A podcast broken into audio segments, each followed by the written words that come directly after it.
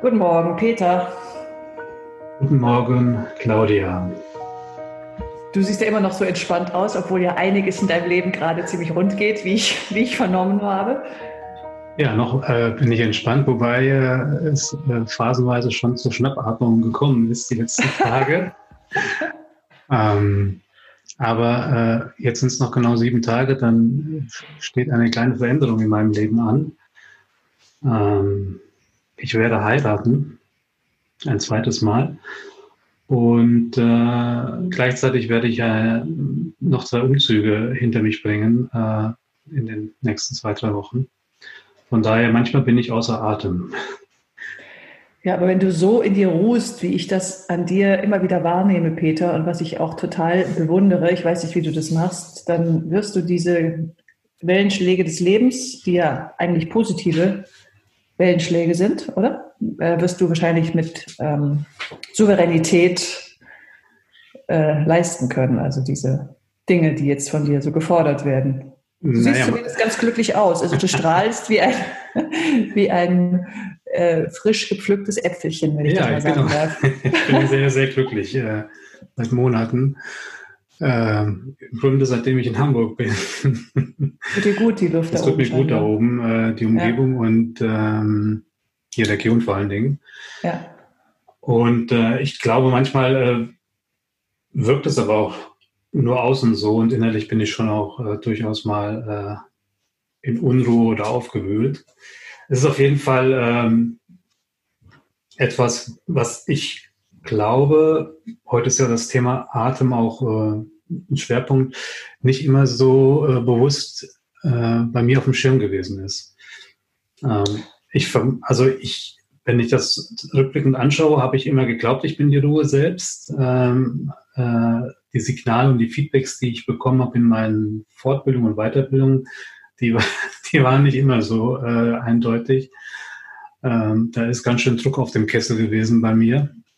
Und äh, es hat eine gute lange Zeit gebraucht, äh, bis vor vier Jahren, wo es eine relativ kritische Situation in meinem Leben gab, ähm, bezüglich eines Examens, wo nicht so ganz gelungen ist, beziehungsweise wo eins daneben gegangen ist und ich mich gefragt habe, was ist denn da eigentlich los?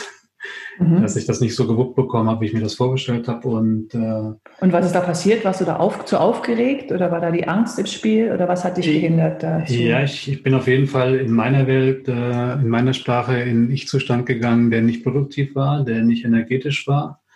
Was heißt und, das genau? Ähm, ich würde sagen, dass ich in einen Kind-Ich-Zustand gegangen bin, äh, in eine hohe Anpassungsleistung und nicht meine Potenz oder meine Potency auf die Bahn bringen konnte. Und das hat sehr viel damit zu tun, wie ich bis dahin mit Stress umgegangen bin. Wie hast du das gemacht bis dahin? Ich glaube, ich habe Stress tendenziell negiert. Also nicht wirklich so wahrgenommen, wie es sinnvoll gewesen wäre. Und ich habe da keinen Zugang zu gehabt. Also mein Körper und mein Kopf, die sind nicht unbedingt äh, sehr gut miteinander verbunden oder vernetzt gewesen. Das heißt, du hast, du hast Stress gefühlt und wolltest das aber nicht fühlen oder hast du getan, als sei das nicht da? Oder ich habe das, das, ich habe das, ich habe das, ich habe so getan, als ob es, ob es, als ob es nicht da ist, glaube ich. Äh, ich ähm, aus Angst oder? Ja, ich hab's, und ich glaube, ich habe es nicht gefühlt. Also ich glaube, ich habe diesen Level, Aha. den ich hatte, äh, nicht gefühlt, weil, das würde ich heute so ein bisschen äh, mit Abstand sagen, äh, ich das auch gewohnt war, so zu agieren. Also einen hohen Stresslevel habe ich offensichtlich lange, viele, viele Jahre und auch aufgrund von biografischen Erfahrungen tendenziell immer wieder gehabt. Und für mich war es normal. Und äh, einer meiner Ausbilder ähm, in den vergangenen 15 Jahren ähm, aus Hannover, der hat immer wieder gesagt, äh, handle your stress. Und ich habe ihn immer angeguckt und ihn gefragt, was, was meinst du da genau? Handle your stress, sagt er. Und äh, ich habe dazu aber lange keinen Zugang bekommen. Und ich brauchte diese Erfahrung mit dem Examen, dass ich mich auf den Weg gemacht habe. Und da ist mir etwas begegnet, ähm, von dem ich eher so skeptisch äh, ja, aus den Augen skeptisch draufgeschaut habe. Da gibt es ja eine ganze Bewegung von äh, Achtsamkeitsideen, äh, Konzepten und Meditation und äh, meditativ.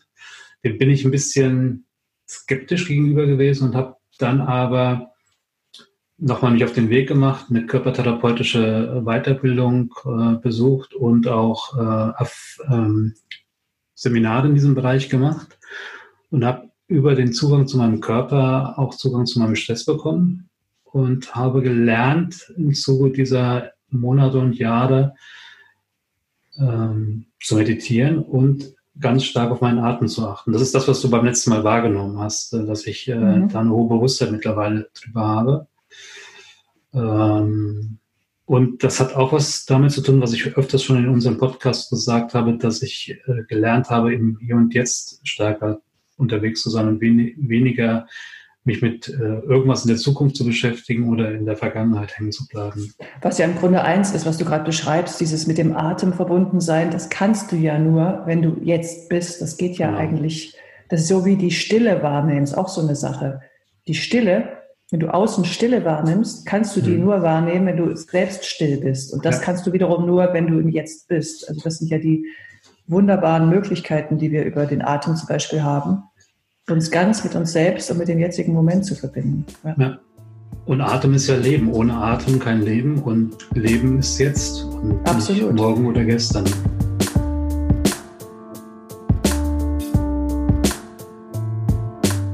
Ich finde das ganz interessant, was du gerade gesagt hast mit dem ähm, Stress, den du hattest, aber dadurch, dass du ihn immer hattest, hast du ihn gar nicht mehr so wahrgenommen, weil das für dich nur so normal war. Normalzustand, ähm, ja. Das finde ich ganz interessant, weil ich habe das neulich auf einem Seminar auch ähm, den Leuten erzählt.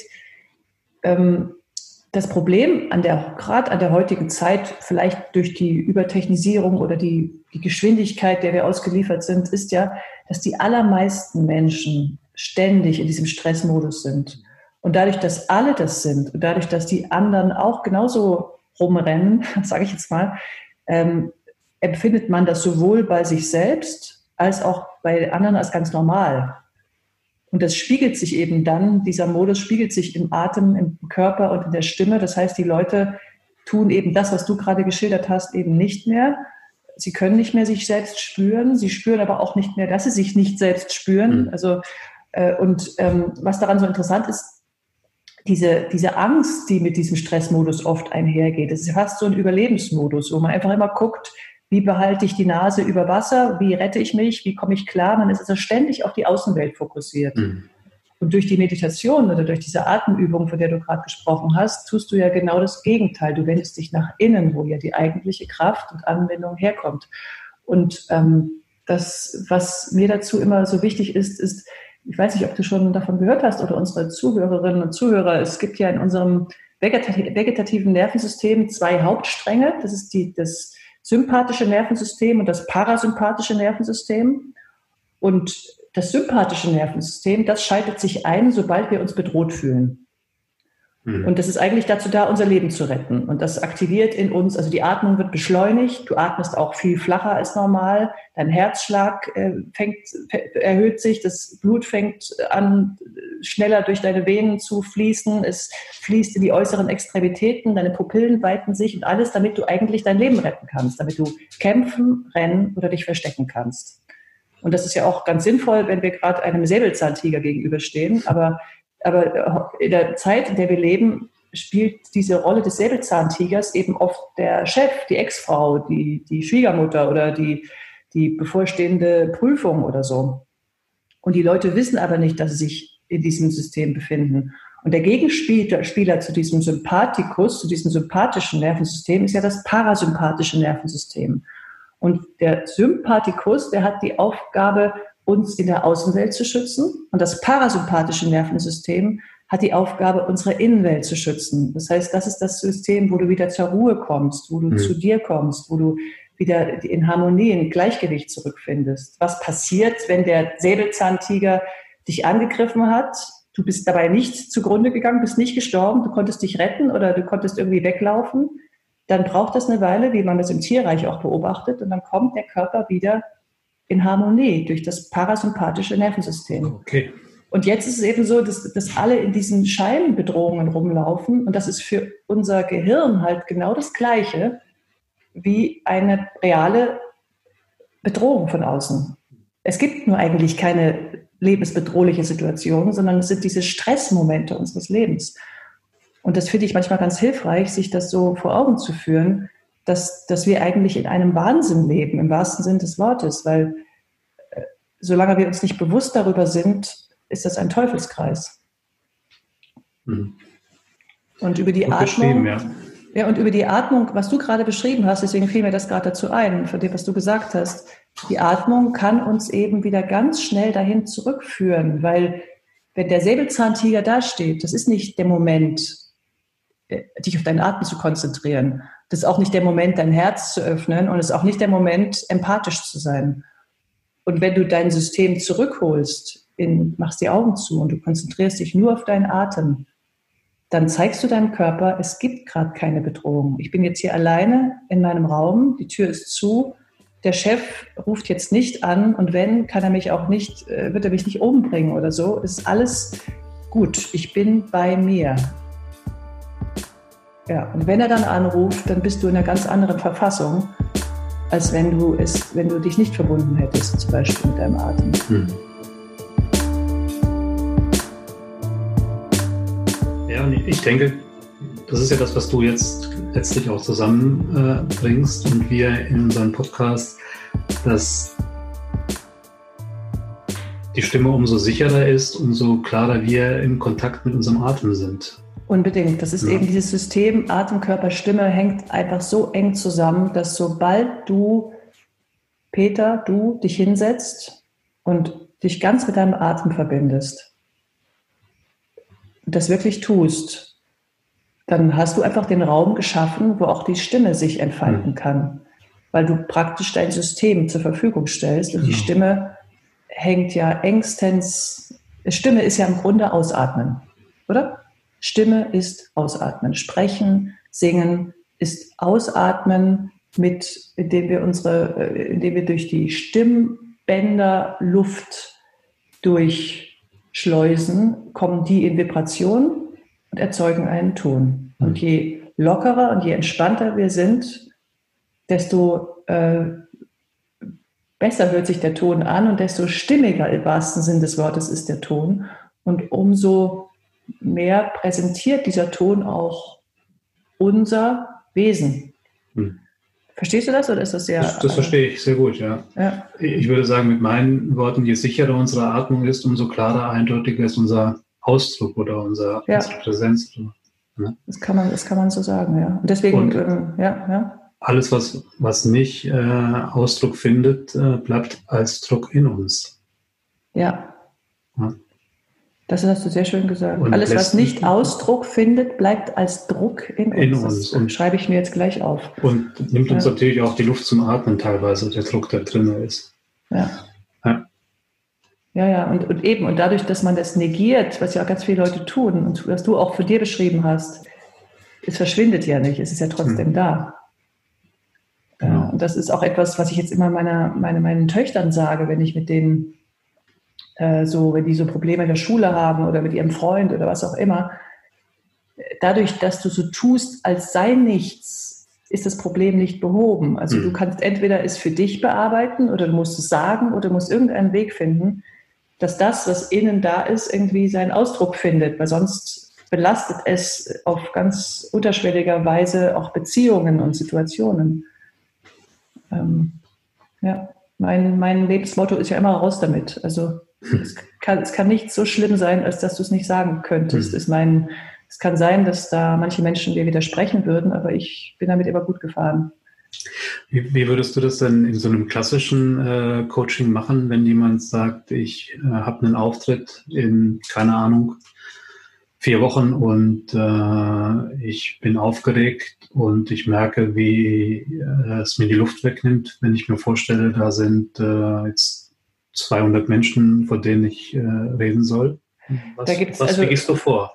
Da gibt es eine physische Ebene und eine psychische Ebene. Und ich würde, je nachdem, wie derjenige so mir entgegentritt, ähm, auf der einen oder auf der anderen Seite beginnen Ähm, und ich würde, glaube ich, als erstes damit anfangen, zu erklären, was ich gerade auch versucht habe, mit diesem Stressmodus zu erklären, dass die Angst, das Wort Angst ist eng verbunden mit dem Wort Enge.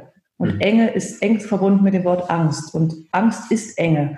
Und wenn du in Angst bist, dann wirst du eng. Mhm. Und dann wird dein Atem flach. Und je flacher dein Atem wird, desto weniger Raum hast du in dir selbst und desto mehr Enge entsteht und desto mehr Angst entsteht. Und die Angst macht wieder die Enge größer und andersrum. Mhm. Und ich würde mit diesen Menschen anfangen, erst einmal, was ich auch, ich glaube, beim letzten Podcast schon beschrieben habe, komplett ausatmen. Mhm. Komplett ausatmen. Alles raus. Und das Ausatmen ist ja nicht nur, dass wir die Luft rauslassen, sondern wir, wir lassen grundsätzlich für diesen Moment los. Mhm. Und wir vertrauen dem Leben, dass es uns wieder den Atem zurückholt und auch die Situation beschert, die wir brauchen, damit alles funktioniert. Du würdest also nicht äh, erstmal über die Ängste reden. Ja, eben, je nachdem, wie jemand, wie jemand mir entgegentritt. Das kommt immer, das mache ich so intuitiv. Das ist die eine Möglichkeit. Die andere Möglichkeit ist eben, mit den Ängsten anzufangen. Und das ist immer, dass ich dann frage, ja, was ist denn das Schlimmste, was passieren könnte? Wenn Sie jetzt in vier Wochen diese Präsentation halten müssen, was wäre denn das schlimmste Szenario, das Sie sich vorstellen können? Und dann sagen Sie zum Beispiel, ähm, ja, alle lachen mich aus, keiner hört zu und die Hälfte verlässt den Raum oder so etwas. Oder mir fällt der Text nicht mehr ein, sowas kommt auch oft. Ich habe einen Blackout, ich weiß nicht mehr weiter. Und dann sage ich, ja, und was könnten Sie dann tun? Und dann sagen sie, ja, dann müsste ich mein Manuskript holen und ich würde mich schämen, das wäre fürchterlich peinlich. Und dann sage ich, ja, aber was würde dann passieren? Ja, dann hole ich mein Manuskript, ja, und dann? Ja, dann mache ich weiter. Und ja, wie machen Sie dann weiter? Ja, wahrscheinlich äh, furchtbar, weil ich bin dann ich schäme mich dann, dass mir diese Panne passiert ist. Und dann sage ich als nächstes, meistens erzähle ich dann von meinen diversen Theaterauftritten und von den Katastrophen, die da passiert sind, wo ganze Bühnenbilder zusammengekracht sind. Und ich bei einer Premiere, zum Beispiel meiner zweiten Premiere, die ich hatte, wo ich einen, nach einem Lustspiel einen einstündigen Monolog vor tausend Leuten, also nach einem Lustspiel, wo Leute sich totgelacht haben, kam ein sehr ernster, einstündiger Monolog. Ich war damals 22, es war meine zweite Rolle am Theater. Und ich habe immer gehört, dieser Monolog ist der Prüfstein für eine Schauspielerin. Wenn sie das packt, dann ist sie gut. Wenn sie das packt, nicht packt, dann kann, kann, kann sie gleich nach Hause gehen. Wer hat, das, wer hat diesen Prüfstein gelegt? Die das habe ich mal gelesen in so einer Sekundärliteratur. Ah, also das über diesen Monolog. Okay, habe ich einfach gelesen. Im Rahmen der Proben liest man ganz viel drumherum und da habe ich das immer gelesen. Und der Regisseur hatte so tiefes Vertrauen in mich, dass er mit mir überhaupt nicht gearbeitet hat praktisch. Und ich war wirklich blutige Anfängerin. Und dann kam es zu der Premiere, es kam zu diesem Monolog und ich hörte die Leute husten. Ab und zu. Und wenn du dann da oben auf der Bühne stehst, wird dieses Husten ja riesengroß. Dabei ist es wahrscheinlich gar nicht so riesengroß. Aber jedes Husten wird zu einer Explosion. Und ich stand da und ich dachte, oh Gott, ich falle durch. Das ist der Prüfstein. Ich schaffe es nicht. Alle husten, keiner hört zu. Und ich war kurz davor, die Bühne zu verlassen. Während der Premiere, bitteschön. Also wirklich Leute, die, die äh, Presseleute, die über dich in der Zeitung schreiben, die Leute, die hohe Erwartungen in dich haben, sitzen da und ich habe mir überlegt zu gehen. Hm. Ich habe es dann nicht gemacht und ich bin immer leiser geworden. Die Kritiken waren katastrophal, katastrophal. Ich bin wirklich durch die Hölle gegangen. Ich habe am nächsten Morgen grauenhafte Sachen über mich in der Zeitung gelesen. Warum ich das Ganze jetzt erzähle, ich erzähle es oft den Leuten dann, wenn es um Ängste geht, ich bin da durchgegangen, wirklich durch die Hölle gegangen. Das war wirklich sich selbst dann in der Zeitung mit Großaufnahme und, und fürchterliche Dinge dazu. Wenn du das mal hinter dir hast, hast du vor nichts mehr Angst. Und ich musste dann ja wieder auf diese Bühne. Ich musste den gleichen Monolog noch 150 Mal äh, halten. Und ich habe mich dann durch meine Ängste hindurchgewühlt, hm. habe mich dem gestellt, bin wieder, es ist wie wenn jemand vom, vom, beim Seilspringen abstürzt. Du gehst wieder aufs Seil und dann machst du das und nach der dritten Vorstellung haben sie dann Bravo gerufen, die Leute mhm. bei mir. Und das, und das ist so eine Sache, da sage ich mal, was auch mal ganz wichtig ist für die Leute. Also erstens sind diese schmerzhaften Erfahrungen oft das Wertvollste, was uns passieren kann, weil wir dadurch ganz viel lernen und auch Grenzen überschreiten. Und außerdem ist es eine Tatsache, wenn du wahnsinnig aufgeregt bist, wahnsinnig aufgeregt, deine Hand zittert, du kannst das Blatt nicht mehr halten, du kannst deinen Atem nicht unter Kontrolle halten, deine Stimme äh, du hast das Gefühl, es ist riesengroß, dann kann ich den Leuten bescheinigen, dass von außen davon nur ein Bruchteil wahrzunehmen ist. Das heißt, wenn jemand unglaublich aufgeregt ist, dann hast du als objektiver Zuschauer das Gefühl, ja, also der ist jetzt vielleicht oder die ist jetzt vielleicht ein bisschen müde heute, ein bisschen unterspannt. Mehr siehst du nicht. Und wenn die größte Katastrophe passiert, ist das nur für dich eine große Katastrophe. Die Leute empfinden das sogar oft als Herzöffner, wenn dir sowas passiert, dass du zum Beispiel den Text nicht mehr weißt. Das ist der Moment, wo andere Leute spüren, oh, das ist auch nur ein Mensch. Und, und das, weil sie selbst haben ja auch Angst, dass so etwas passiert. Und oft sind das die größten Herzöffner für den Moment. Und es kann passieren, dass du nach dieser Panne die tollste Präsentation deines Lebens hältst, weil die Leute viel offener sind, weil sie dich anders gesehen haben, weil plötzlich etwas eine Tür aufgemacht hat. Und in der Situation damals äh, könnte man ja eigentlich auch sagen, da, wenn du immer leiser geworden bist, auch, da bist du auch in einen kindlichen Zustand gegangen, ähnlich wie ich das beschrieben habe von, meiner, von meinem Stress her. Ich hatte das Gefühl, ich bin schlecht, ich bin durchgefallen, ich habe die Prüfung nicht bestanden. Hm. Alle denken, oh Gott, was ist das für eine Schauspielerin? Und ich dachte, ich bin es nicht wert, hier zu stehen. Es war wirklich. Und kannst du dich noch erinnern, wie, wie das dann da mit deiner Atmung war an, an diesen, in dieser Phase?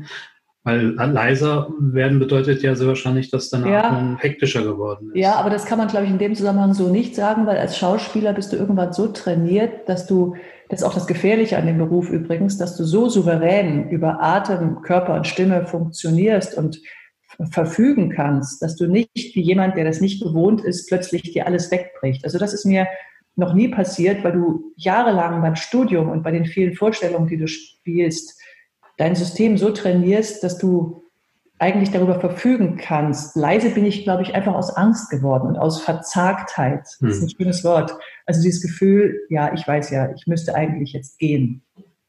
Weißt du, als ob du einfach keinen Mut mehr hast. Aber das hm. war jetzt nicht in dem Sinne, dass mir die Luft weggeblieben ist, sondern äh, das war wirklich einfach Mutlosigkeit, die mich gepackt hat.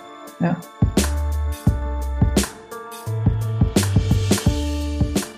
Aber das ist eben bei Leuten, die das nicht so wie Schauspieler ähm, wirklich so eingesaugt haben in jeder Zelle, ist es eben so, dass diese Zustände, die ich da auf der Bühne erlebt habe, oft so Systeme wieder zum, zum Laufen bringen, die eben mit diesem Teufelskreis zu tun haben. Angst, man atmet hoch und man, man, man hyperventiliert dann übrigens auch oft so und dann wird alles eng und dann versucht man laut zu sein, dann drückt man und dann wird man völlig unsouverän und dann ist es ein, eine endlose Kette an, an unglückseligen Ereignissen, die sich gegenseitig bedingen. Und zurück zu deiner Frage, was tue ich mit Leuten, die Angst haben? Ich versuche, ihnen die Angst zu nehmen, A, indem ich Ihnen sage, das ist für die Außenwelt lange nicht so deutlich sichtbar, wie Sie das im Inneren wahrnehmen. A. B. Machen Sie sich das schrecklichste Szenario klar und überlegen Sie sich irgendeine Strategie, wie Sie aus der schlimmsten Situation noch was Gutes machen könnten. Und C, äh, gebe ich Ihnen Handwerkszeug an die Hand, was wir zusammen üben, dass die Leute einfach ähm, so mit sich verbunden sind. Und da ist noch eine ganz wichtige Frage, die dranhängt was wollen Sie eigentlich? Was, was haben Sie diesen Leuten in vier Wochen zu sagen, was nur Sie diesen Leuten sagen können? Hm. Das bringt die Leute oft weg von diesem, oh, ich, wie, von dem Kritik, inneren Kritiker, weißt du, dass der immer ständig irgendwas dazu zu sagen hat und von dieser Angst zu versagen, hin zu, was haben die Leute für einen Mehrwert, dass ich in vier Wochen vor ihnen stehe und ihnen genau diese Dinge sage, die ich ihnen sagen werde. Mhm. Das ist eine Fokusverlagerung weg von mir hin zu diesen Leuten. Das bewirkt oft auch absolute Wunder. Es geht nicht um dich, es geht um das, was du jetzt zu geben hast. Und würdest du aus deiner Erfahrung und Beobachtung sagen, dass die Menschen eine Bewusstheit haben äh, über den inneren Stress, das, was ich am Anfang beschrieben habe?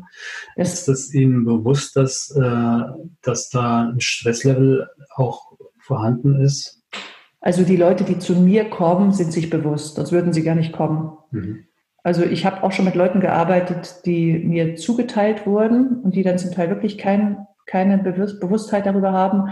Aber die Leute, die zu mir kommen, die kommen ja, weil sie irgendeine, irgendwas spüren, was, was sie so nicht länger leben möchten. Oder Aber würden Sie das als Stress bezeichnen? Ich glaube nicht. Ne? Also, wenn, also der, der Fall, den du jetzt gerade geschildert hast, es kommt jemand zu mir, sagtest du, der in vier Wochen hm. eine Präsentation halten muss und Angst hat, das ist, glaube ich, schon Stress. Doch. Stress, ja. Das würden Sie, also, aber ich weiß schon, was du, worauf du hinaus willst. Es gibt Leute, die würden niemals behaupten, sie hätten Stress. Aber weißt hm. du, die merken das dann, wenn ich mit ihnen zum Beispiel drei Atemübungen mache oder sie bitte aus ihrer zusammengesunkenen Haltung rauszukommen dann merken sie es, weil sie merken, dass es einen anderen Zustand gibt. Und anhand dieser Veränderung merken sie, wo sie herkommen. Und dann können sie etwas sehen, was sie vorher vielleicht nicht gesehen haben. Mhm.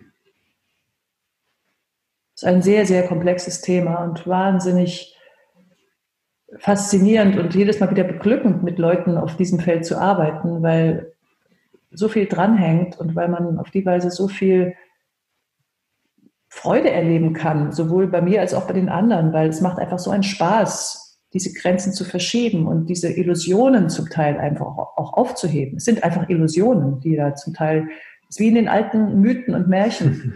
Ja, es ist so wie Illusionen. Das sind Gespenster, von denen du meinst, dass sie dich beherrschen, aber es sind wirklich nur Gespenster. Das sind oft die, die äh, Drachen in unserem Leben, also unsere größten Ängste, sind eigentlich nur verzauberte Prinzessinnen. Und man muss einfach es ist nicht einfach. Wenn ich jetzt einfach sage, weiß ich, es ist nicht einfach. Aber es sind, diese Mythen haben ja recht. Es sind Dinge, die erlöst werden wollen, ganz oft. Im vorletzten Podcast haben wir, haben wir da ja von Glaubenssätzen gesprochen. Ne? Also es sind ja Fantasien und äh, Aspekte, die aufgrund dessen, dass wir überzeugt sind von unseren Glaubenssätzen, äh, uns hindern und blockieren. Ja, ja, genau. Genau. Bist du dir denn damals, als du dann gerade beschrieben hast, dass du lange überhaupt nicht wusstest, dass du in diesem Zustand bist, bist du dir denn über diese Atemarbeit und dieses zu dir kommen dann auf so tiefe Glaubenssätze auch gestoßen? Also hast du dann, wie war der Weg? Also bist du dann, bist du dann Bewusstheit darüber erlangt hast? Äh ja, ich glaube, der Weg ist im Nachhinein nochmal hinzuschauen, also mehr zu mir zu schauen als nach außen. Ja, ja, ja. Das ist ja auch ein, ist ja auch ein Teil unseres Themas, was immer mitschwingt. Bin ich aufs Außen fokussiert oder bin ich auf mich fokussiert? Und äh, wenn ich bei mir bin, dann bin ich frei. Wenn ich äh, im Außen bin, bin ich unfrei.